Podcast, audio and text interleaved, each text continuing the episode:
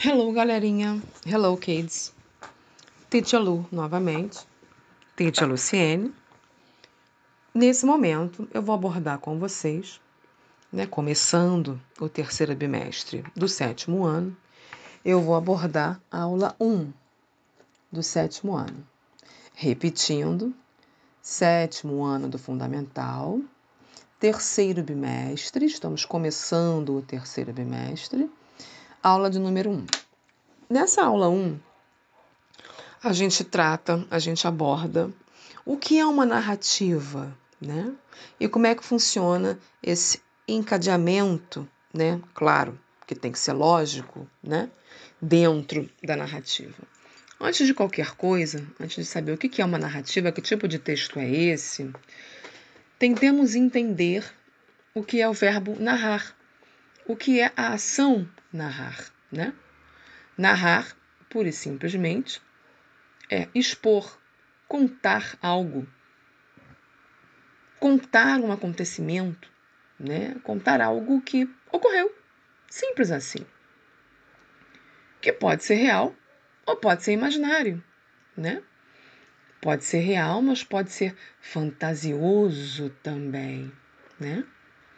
E a gente pode ter essa narrativa, tanto real quanto imaginária, por escrito e por imagens também.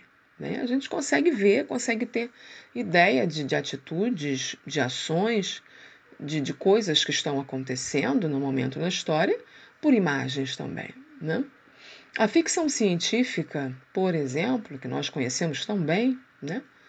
algumas pessoas gostam muito, a ficção científica envolve, muito o nosso imaginário, né? Para quem gosta bastante, especialmente, né? Ela, ela faz com que a gente fique preso, com que o leitor fique preso, né? Fique imaginando de fato, viajando naquela história, naquele algo né, inventado, né?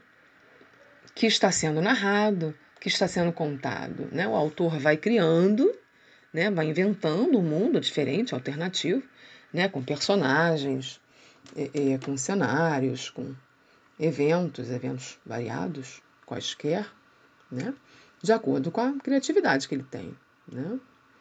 É, e ele vai elaborando, ele vai né, criando, mexendo nessa narrativa, é, tentando né, é, é fazer tentando criar um encadeamento lógico. O que é esse encadeamento lógico? Uma sequência lógica né, desses fatos e desses acontecimentos.